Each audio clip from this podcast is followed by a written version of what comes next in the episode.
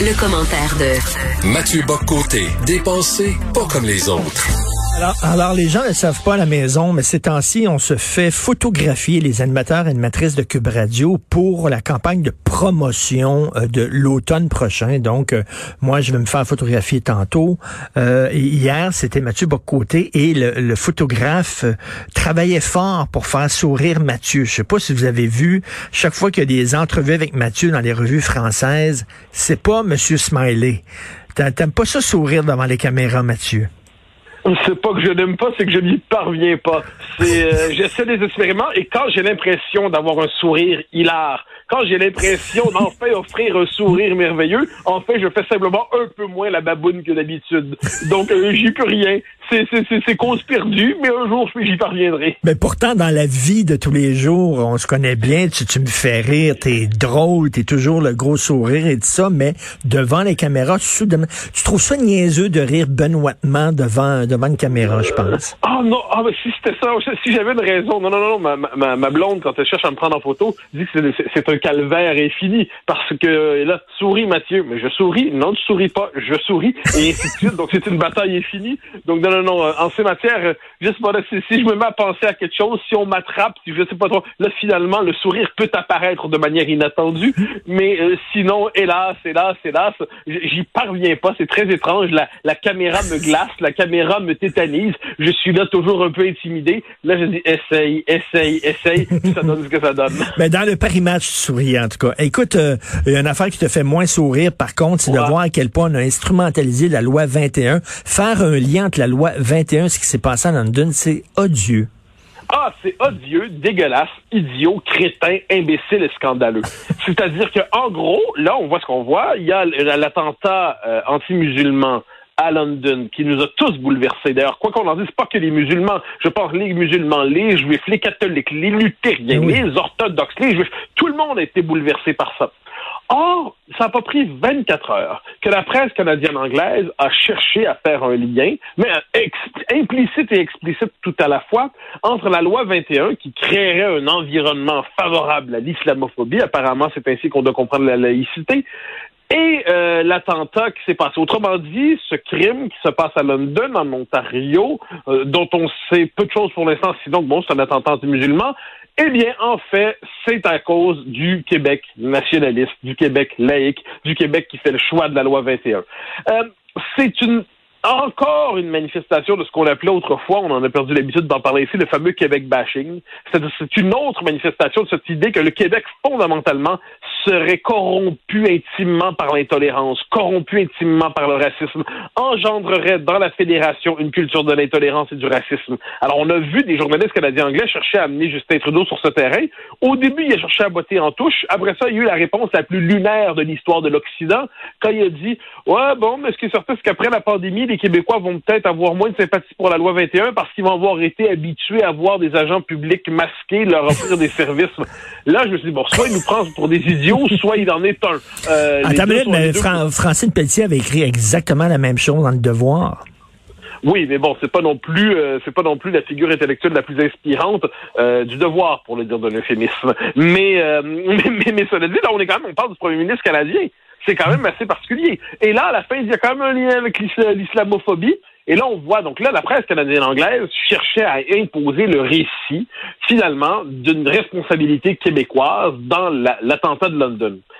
Sur les réseaux sociaux, euh, qui aujourd'hui, il, faut bien les suivre, hélas, euh, plusieurs, euh, on a vu plusieurs de ces tweets, certains portés par des, chroniqueurs assez en vue. Madame Urbach, si je me trompe, je veux pas me tromper dans son dans son nom, je le retrouve avec ça. Robin Urbach, qui est économiste sur le Globe and Mail, qui était à CBC auparavant, nous dit si on veut vraiment lutter contre l'islamophobie au Canada, il faut s'en prendre à la loi 21 qui serait une loi bannissant les musulmans de la vie publique. Donc là, il trouve le moyen, il trouve le moyen, autrement dit, de raccrocher au Québec une, à la responsabilité collective du Québec un attentat comme ça. Comment ne pas y voir une forme d'aversion, d'hostilité, de haine envers le Québec, finalement? on est toujours coupable de tout. Mais Mathieu, c'est, là, ils sont en train de dire qu'on est un tel cancer qu'on est en train de contaminer le pays en entier, qu'on est responsable de ce qui s'est passé en Ontario. C'est comme il va falloir à un moment donné, on est une tumeur cancéreuse, il va falloir nous enlever du Canada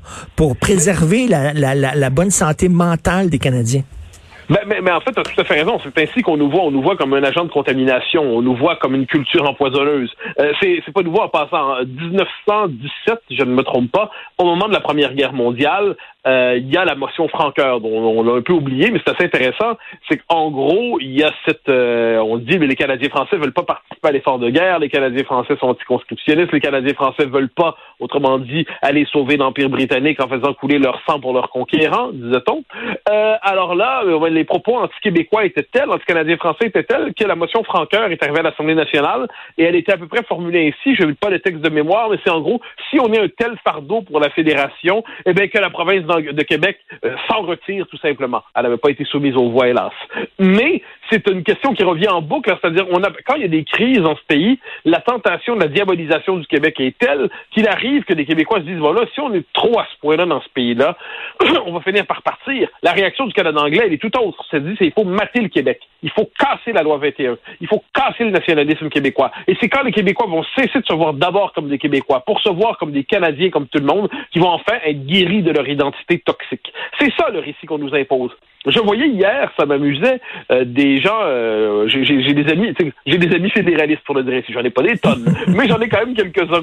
Et ce qui me frappait, c'était à quel point plusieurs d'entre eux disaient, un peu à la manière de la motion Franqueur, mais si c'est vraiment ce qu'on pense de nous dans ce pays-là, si fondamentalement, dès que quelque chose comme ça arrive, eh bien finalement, c'est toujours la faute du Québec, le Québec cancéreux, le Québec la tumeur, le Québec qui empoisonnerait la fédération, ben on, on, va finir par devenir souverainistes nous aussi. Normalement, de telles pensées ne les habitent que quelques jours. Il n'en demeure pas moins que c'est un moment de lucidité. Parce qu'il faut le redire, là, ce qu'on a vu, c'est un attentat, mais atroce. Atroce. Il n'y a pas le début hmm. d'un quart, de huitième de nuance à faire par rapport à ça. Eh bien, diable, la, la presse canadienne-anglaise trouve le moyen de faire de la politique là-dessus, trouve le moyen de faire de l'idéologie là-dessus, trouve le moyen de se livrer à son, finalement son, son créneau habituel, c'est-à-dire son fonds de commerce. Euh, s'il y a quelque chose qui va mal dans ce pays, s'il y a quelque chose qui nous ramène dans les bas instincts de l'humanité, c'est à cause du peuple québécois. Mais mais mais il y avait y, avait pas une journaliste américaine qui avait fait un lien avec Polytechnique en disant que c'était aussi euh, c'était causé un peu par le climat qu'il y avait au Québec là? Euh, je, oui, je sais pas si elle est américaine. J'ai en tête une Madame Wong, mais c'est ça, c'est ça, exactement. J'ai pas son nom exact, mais oui, c'est ce que tu évoques. Oui, oui, oh, oui, c'était en gros Polytechnique et puis Dawson ensuite. Oui. oui. Et là, on nous disait que les tueries qu'il y a eu au Québec euh, sont pas sans lien avec le climat d'intolérance qui pousserait ensuite à des comportements assassins.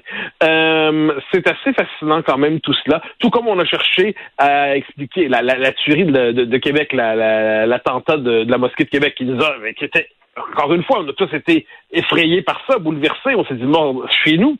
Et là, plus, finalement, on a cherché à en faire presque la conséquence des débats sur la charte des valeurs.